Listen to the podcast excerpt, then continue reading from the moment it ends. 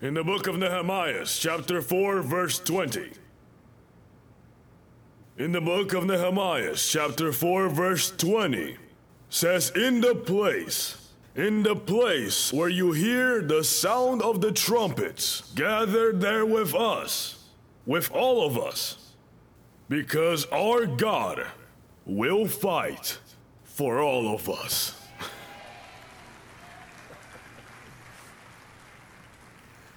I'm gonna say it again, alright? In the place where you hear the sound of the trumpets, gather there with all of us, because our God will fight for all of us.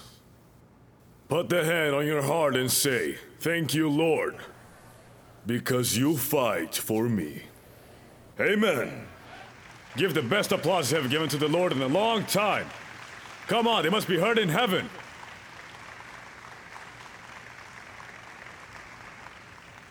Sit down for a moment. One of the most important qualities, so we can say that, about our Lord is His sovereignty. We have to understand that God is sovereign.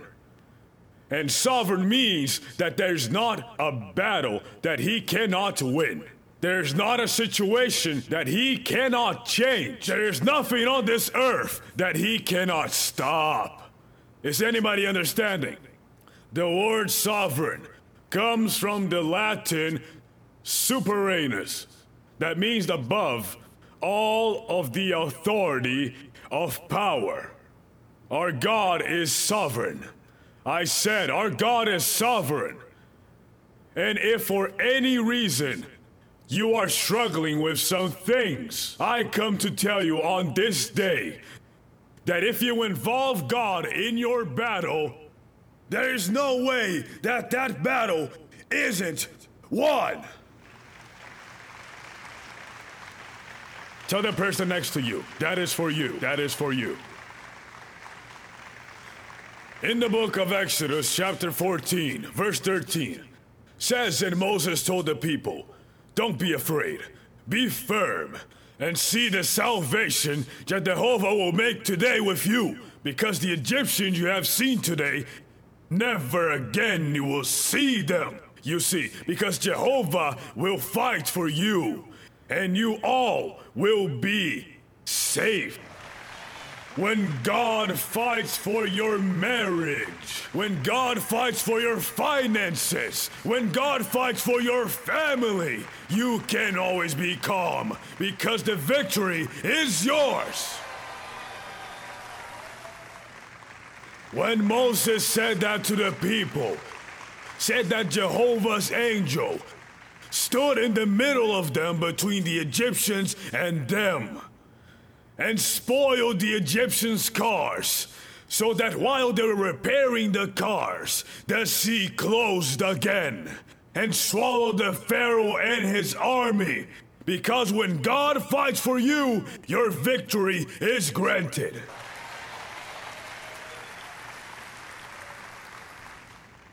The Bible says in Deuteronomy's book, chapter 1, verse 28.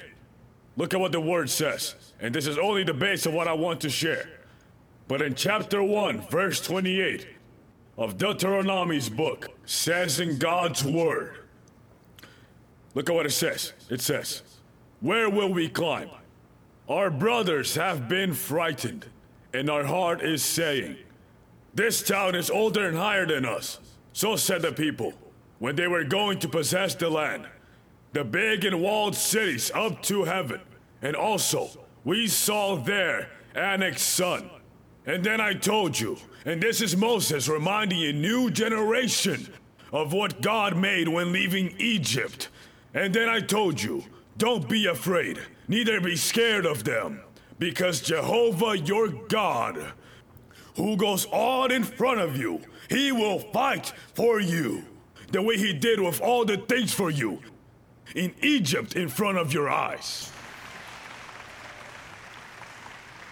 When God is with you, when God is in your war, the size of your enemy doesn't matter Neither does the size of your challenge. It doesn't matter the problem. God gives you the victory. In 2nd of Chronicles chapter 32 verse 7, King Hezekiah is literally surrounded by Syria.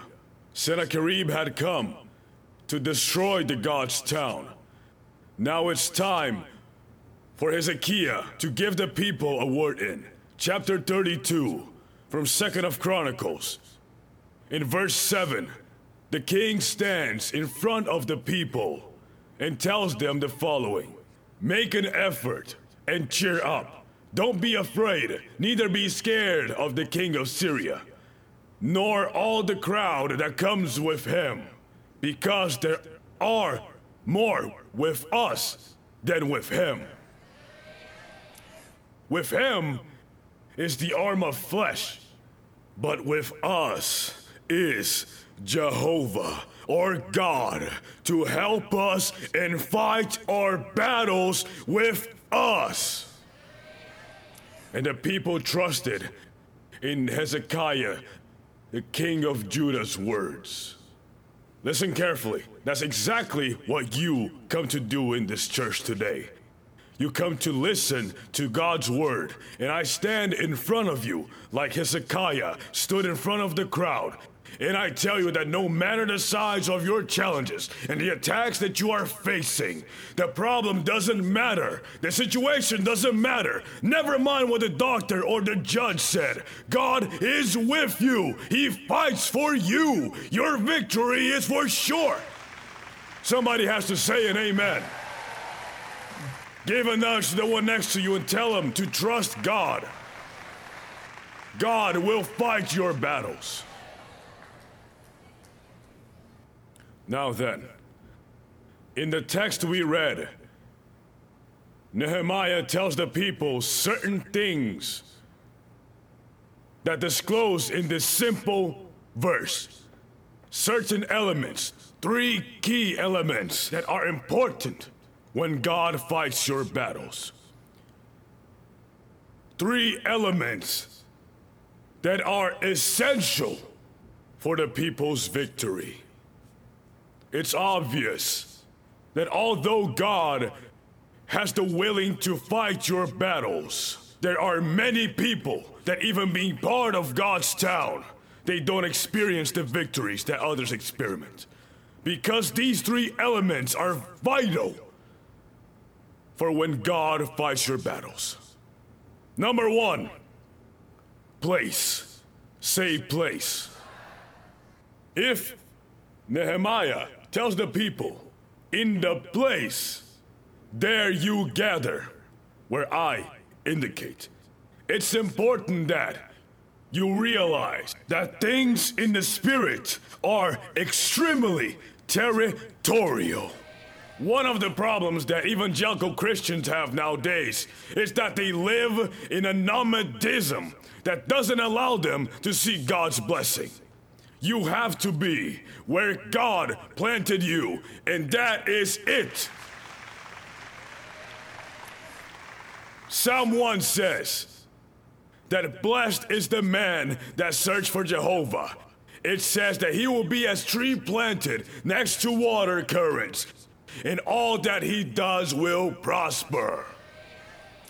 The reason why there's many Christians that don't prosper is because they keep transplanting where it gives them their great desire. You've got to be in the place where God placed you.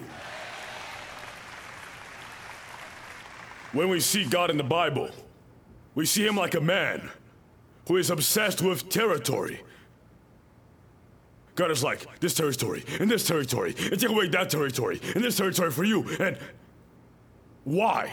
Because in the spirit, the territorial is very important. And a lot of Christians don't understand this and keep moving where they please. When the Bible says, the same way a bird leaves its nest, so is the man who leaves his place. Christians pray for everything, but they never pray for leaving a church. Do you know how they leave from a church? Uncomfortable. And in their discomfort, they don't realize they're making one of the biggest mistakes of their lives. I can tell you something. You can take a dog, a very fierce one, and you can take him out of his territory and place it in a park, and a dog doesn't even bark. Because when it feels itself like this out of territory, it feels it has lost its authority. And it comes inside of the animal. Because animals sometimes have more wisdom than people. That is why Solomon looked at the animals and got lessons of wisdom. When a man leaves Jehovah's place, he's like a fish out of the fishbowl, out of the water. All what it do is blah, blah, blah, blah, blah. Struggling, suffocating. Because you are supposed to be in God's place. Do you want victory? Remain in the place where God wants you to be.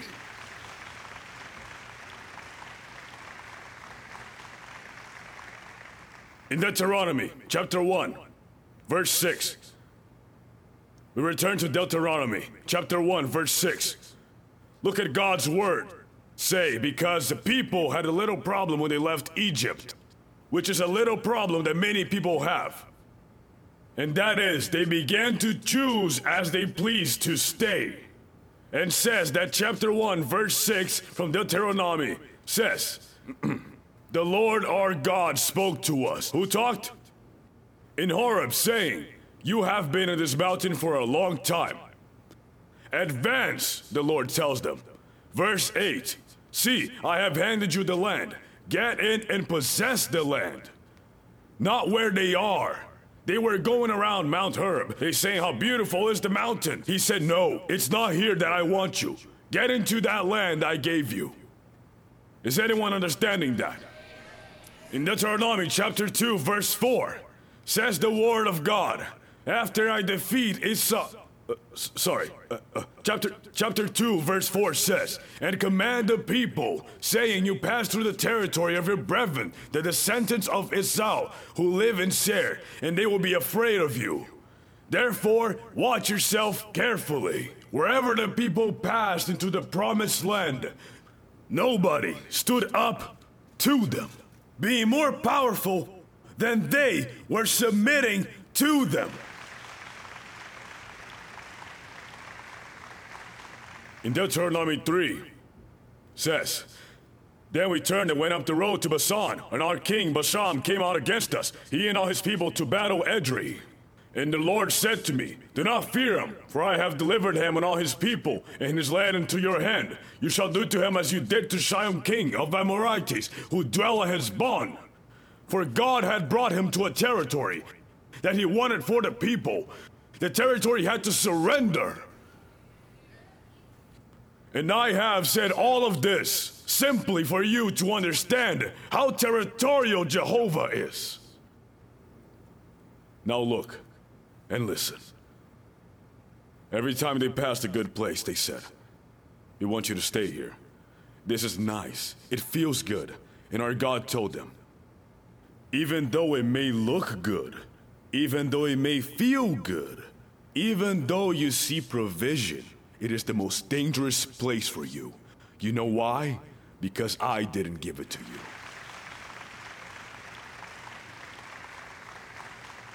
And though there were rivers, they thirsted. And though there were fruit trees, they starved. Why? Because it had not been given by God. You have to be in the place that God commands you to be. You cannot make a decision in the flesh. What is my church? What is my city? Do you know how many people say, well, I'm going to Orlando because Mickey is paying better? Are you kidding? Is that what you decide? When you have a God who plants you in a place, and where he plants you, there are currents of water flowing beneath you in order to give you fruit in your time. It is according to Psalm. When you're in the right place, not even a leaf falls. It is supernatural because all the trees on earth have a time when the leaf falls. But when you're planted in the place that God wants, not even a leaf falls. because you are not living according to time, but according to Jehovah. And when Nehemiah tells them, You have to come to the place that I'm going to tell you, not anywhere, it is the place I tell you. Because every victory responds to a territory. Is anyone understanding? It is vital that you listen to the word of God if you truly want God to fight for you. You have to be planted in the place that God wants for you. Hallelujah. I had a friend who, uh, when we finished Bible college, God ordered him to go to an extremely dangerous Muslim country. A country that was in war. And the man sets off there. And he lasted eight years as a missionary. It is impressive that in those eight years, three daughters were born to him. He never saw danger near him. He never was threatened. He never was captured. Never. Never in eight years. But at the end of those eight years, he fought with his wife. And he was so upset that he got a plane to go to Dallas. And when he arrived in the city of Dallas, he leaves Dallas airport to go in a bus. And on the corner, there were some gang members that shot at him, fighting over some kind of territory. They shot the bus, and he literally saw people falling dead around him. And he was this close to being killed. Do you know what he did? He turned around, got a plane, and went back to his war place. Because you are much safer where God wants you to stay than where you please to stay. I don't know who's the one that you came to talk to, but you've got to stay in the place where God wants you to stay.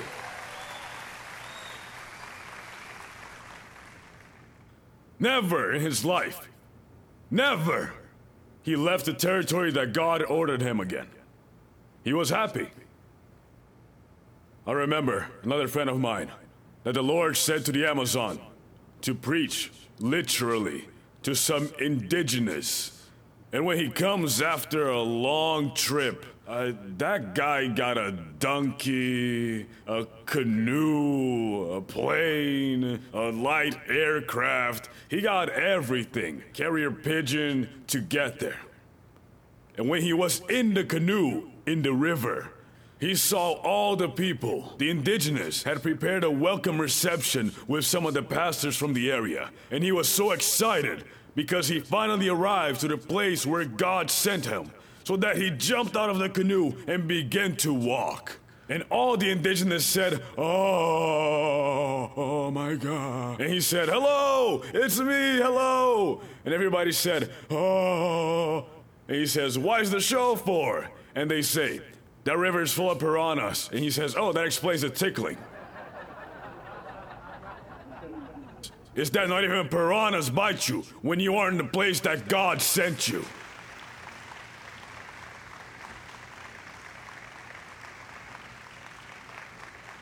The place, the territory is very important for the victory. If you're in the wrong place, God isn't going to fight for you because you're disobedient. Give a glance to the one next to you and tell him, Can you notice that this preaching is for you?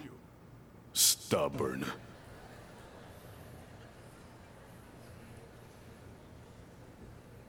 The second thing is, when God fights for you, is time. Time. Nehemiah tells the people when you hear the sound of the trumpet. Not before, not after. Just exactly when you hear the sound of the trumpet. When God says you have to move, act, pray, fast, yell, plant, you do it at the moment that He tells you.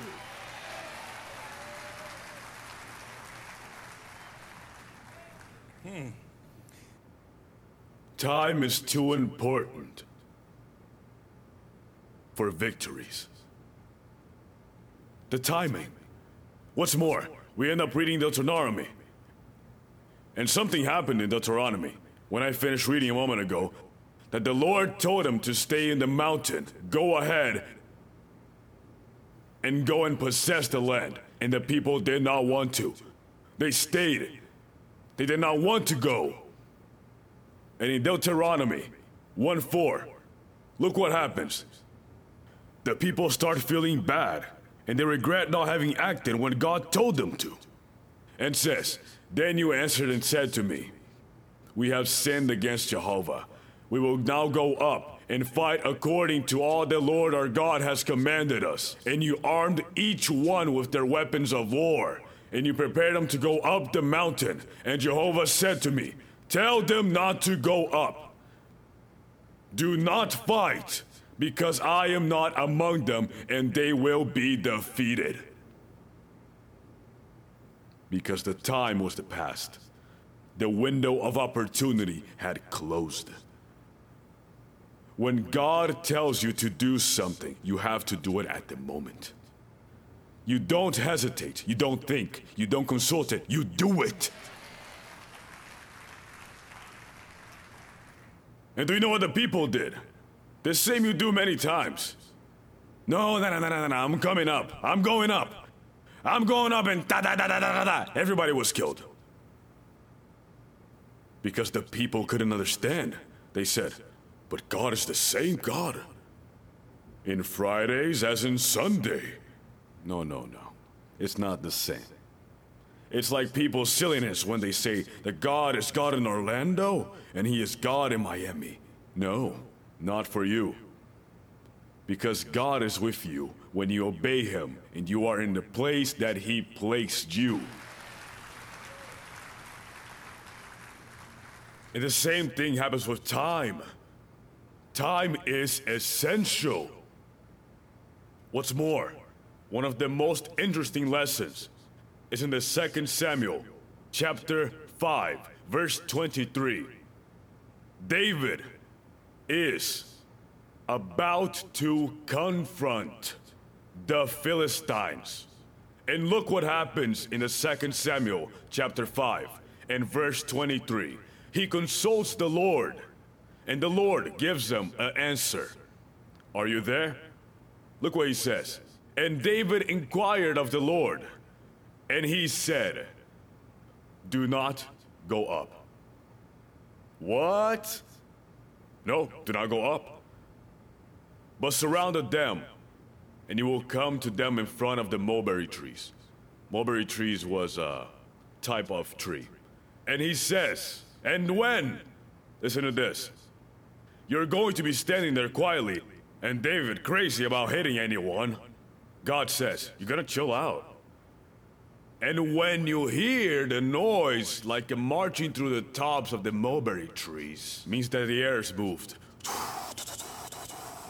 When you hear the noise through the mulberry trees, then you shall advance quickly. For when the Lord will go out before you to strike the camp out of the Philistines.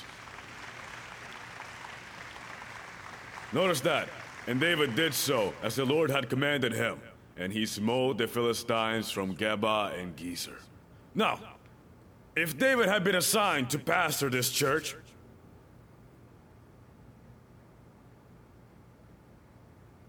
I'm sure that when he had hidden like this, what happened? Why don't we fall on top of them? Look where those dudes are. Be calm, because God told me that when the cup of the trees move with the wind, that is the moment to go. And why? Why do I know about that? Because that's how God wanted it to be. Be calm. Look, look, look, look, look. They're going to pass by. No, no, no. Boy, stay calm, for God's sake. It's when God says, when Jehovah blows, when the wind blows, but my hair is going to be damaged. I don't care about your hair. It isn't God's time when we have to go out.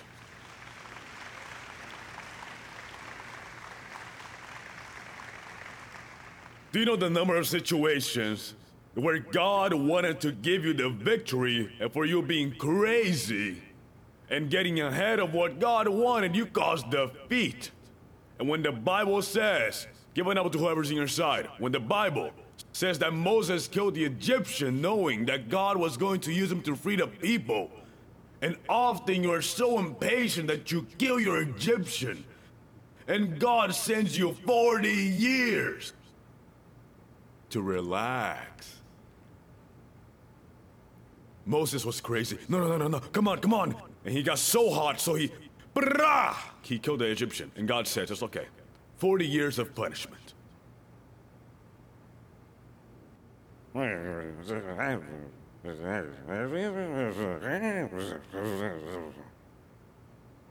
A lot of you are in punishment. Because you don't stand still. You don't give Jehovah a chance. He is going crazy. It's to the unbridled. What do we do with our dog when it's too hyper? Bring! We lock him up. And the dog says, Oh my god! I'm going to go crazy here! Until you learn to calm down, you're not going to get out of there. Nowadays, uh, nowadays, you cannot punish your kids. If you tell your kid, go up to your room and lock the door, you're doing him a favor. Because they have PS1, PS3, PS7, and they have the game of this and the game of that. And now they play with Chinese and Koreans. And the Koreans are talking and they're going, choco, choco, choco, choco, choco. And the kids know Korean now. No, worse. They have cable. The kids have flat screen TV in the room. A child's punishment now is go to the yard. Put down the phone and go to the yard like a savage. And the kid starts playing with the ducks.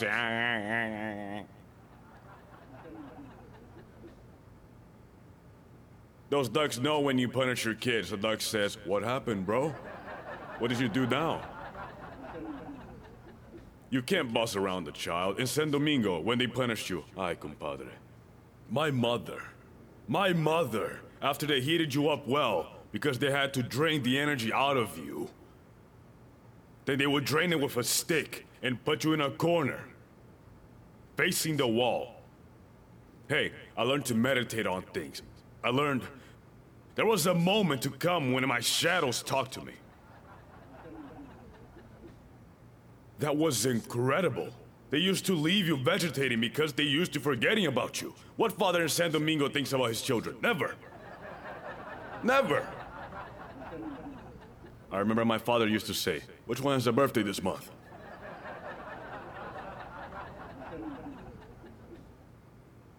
I had a little friend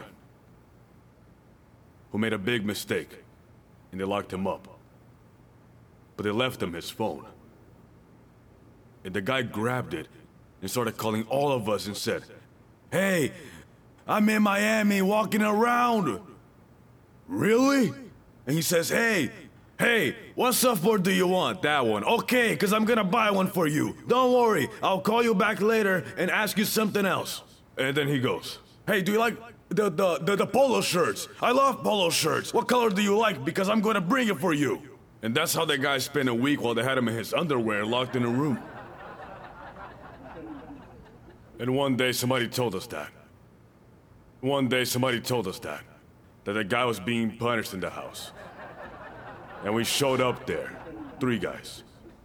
He was called Baby Baby. We arrived. We told the old lady who worked there, Where's Baby Baby? He's in his room. The guy's been in punishment for five days. And when we opened the door, he was talking to another friend of ours. Tell me, what kind of shoes do you like to play basketball? We gave him a beating.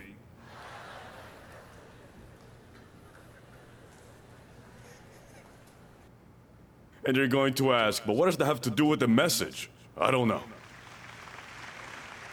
But it's good, isn't it? God is going to put you in timeout. So you have to learn not to go crazy, not to act in the time that you think you have to act.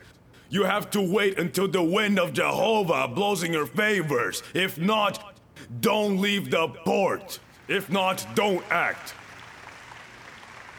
David had all the weapons, all the strategy, all the army, but he didn't want to fight by himself. Because if he started before the time, he was going to have to do it by himself.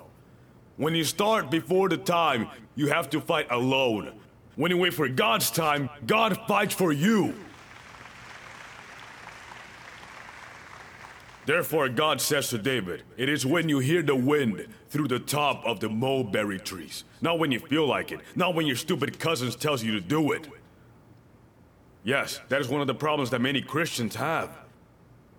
You need a mental laxative to listen up all of the nonsense that people put in your head. And your grandma comes, and your mom comes, and your cousin comes, and that one comes, and they all tell you different things. Learn to seek answers from God. The Bible says that David consulted Jehovah. I don't take from anyone. Forgive me. I don't take from no one. You see that I'm a very nice, I listen to people, I smile, then I go and I do what I know I have to do. And, and I'm fine. I have a face. Oh my god. That is so brilliant, man. That's the most stupid thing I've ever heard. No, no, you have a face to tell people.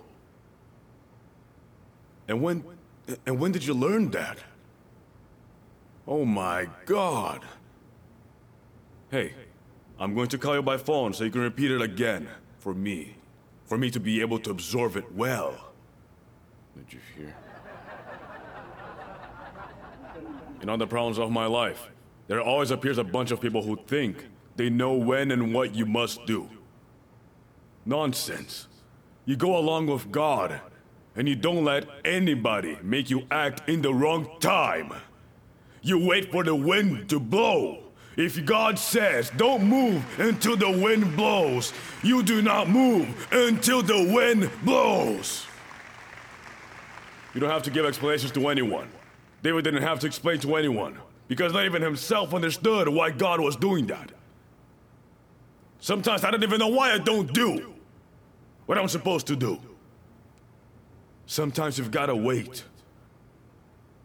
Another day I was standing at a light on my motorcycle. And I don't know what happened that the Lord told me, stop. The light changes and he told me, stop. And right there comes a guy, vroom, on the bus.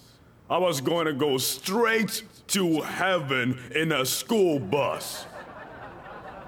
And even Peter would have told me, didn't you graduate from school long ago? That's why I tell myself, hold on. Hold on, buddy. Hang on. Stop. Slow down. Chill the heck out. Wait for God. People of God would arrive, hang around, sit down, and when the cloud would start to rise up with fire, people had to keep moving. They didn't say, I'm going to start now, I'm going to start tomorrow. God dictated the rhythm of their actions.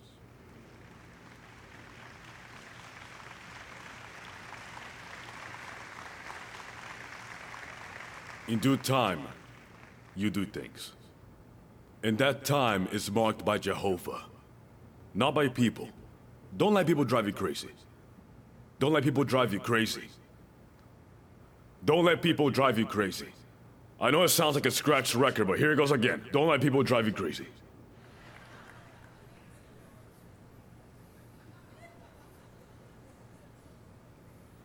Time.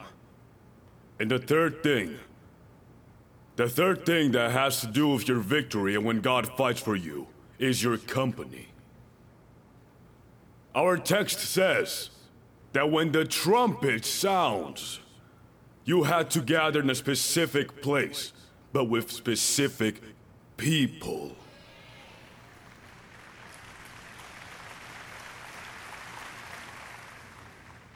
It is impressive how there are people who do not understand that the people who are around you have a lot to do with your success or your defeat. The Bible says, Walk with the wise, and wise you will be. The opposite of wise is an idiot. Walk with an idiot, and an idiot you will be.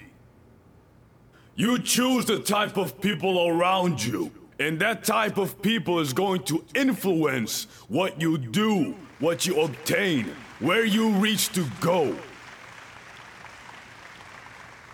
The influence. The influence of the people around you is so big. The other day, I saw a little boy here and he told me, and he said, Goodbye, Pastor, how are you?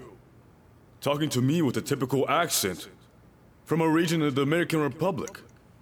And I said, Well, is this such a funny thing? Who is your dad? And he said, Well, it's a man from a region of Cibao, Santiago. That boy had never been to Santiago. But hearing his father speaking with the accent, he became Cibaeño. He doesn't know what Santiago is. He speaks with that accent. Of course. Don't get mad. Some Cibaeños don't like that.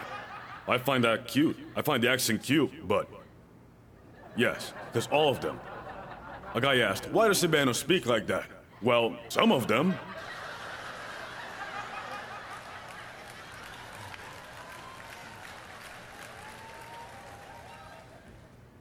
But impressive, that boy had never been to Santiago. Never. He has never been to Cibao. But he talks like that.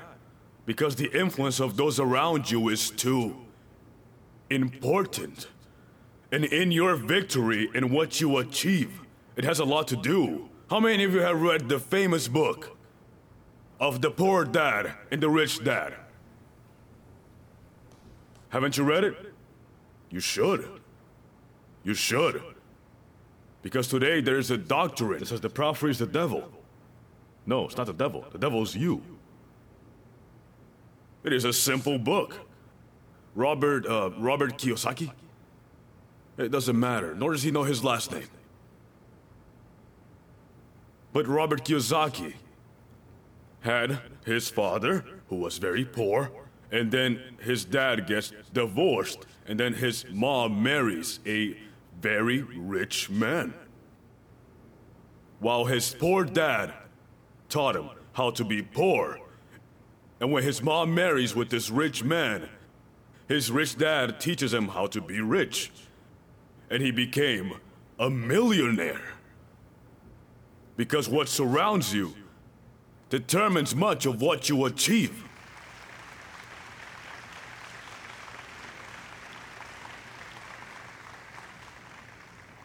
Haven't you realized that suddenly your son comes home from school and then you tell him, hey, don't leave your shoes there. So what?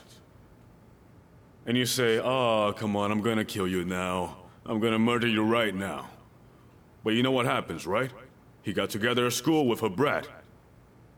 And he starts acting like a brat. I don't know if you're following me. Hello? The other day, I was sitting down with some fellow pastors, and you know how the women always go to the bathroom in teams.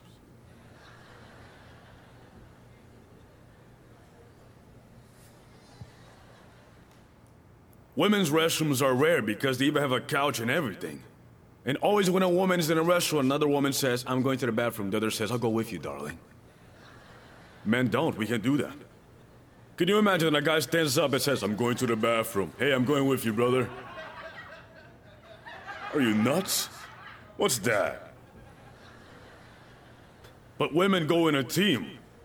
All of them. I think that many of the wars that happen in humanity start in the restaurant restrooms when women gather together.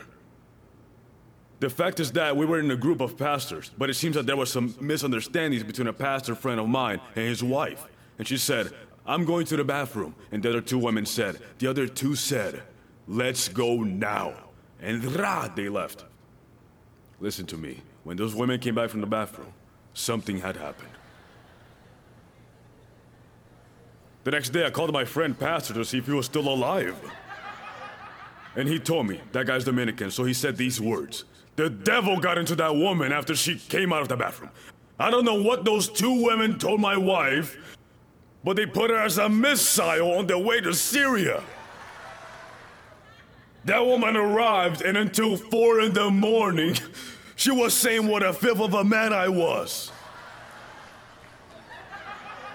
I was dying of laughter. In the second of Chronicles, I'm going to finish, 19. Hey! 19.1 says, Jehoshaphat, king of Judah, has returned in peace to his house in Jerusalem. And Jehu, the seer, son of Hanani, met him, and said to King Jehoshaphat, Do you help the wicked, and do you love those who hate the Lord? Well, you have gone out from the presence of Jehovah. He will be mad at you for this. Let me explain. Jehoshaphat was one of the most powerful kings that had ever been in seen in Judah. Beloved for God and loved God, but he had one little problem.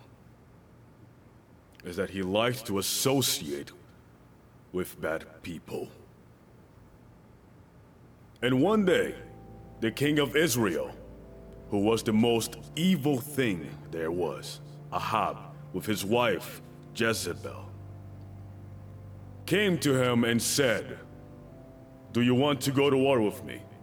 And Jehoshaphat tells him, My army is your army.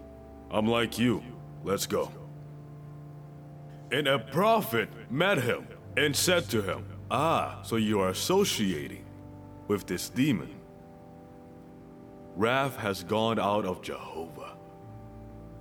Jehoshaphat went to war, and the king of Israel was killed.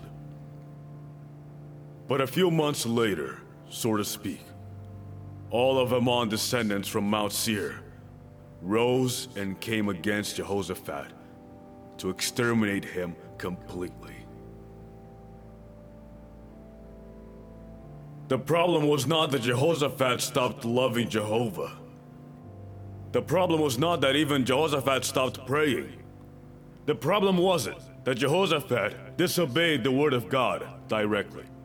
The problem was his association. And you have to understand this. Your association will determine your success or your defeat. He was a young boy Colombian, who had a cousin that he loved the drugs and the vagabondage. The boy began to evangelize him and praise God for it. But I feel that God told him, listen to me well, evangelize your cousin, but do not get in the car with him. Are you understanding? Yes, yes, Pastor. No, that's a lie. We, the Christians, love to say, yes, yes, yes, Pastor, but the pastor has to understand. One night, he got into the car and the car was machine gunned. Thanks to God, it seems that those who did it were very drugged because they did not shoot any of those two guys.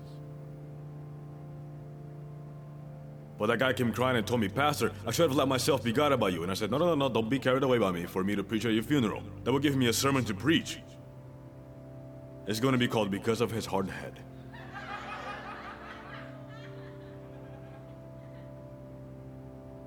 Yes, you have to understand that. The people around you have to be the people that God puts around you so that they fulfill the vision that God has given to you.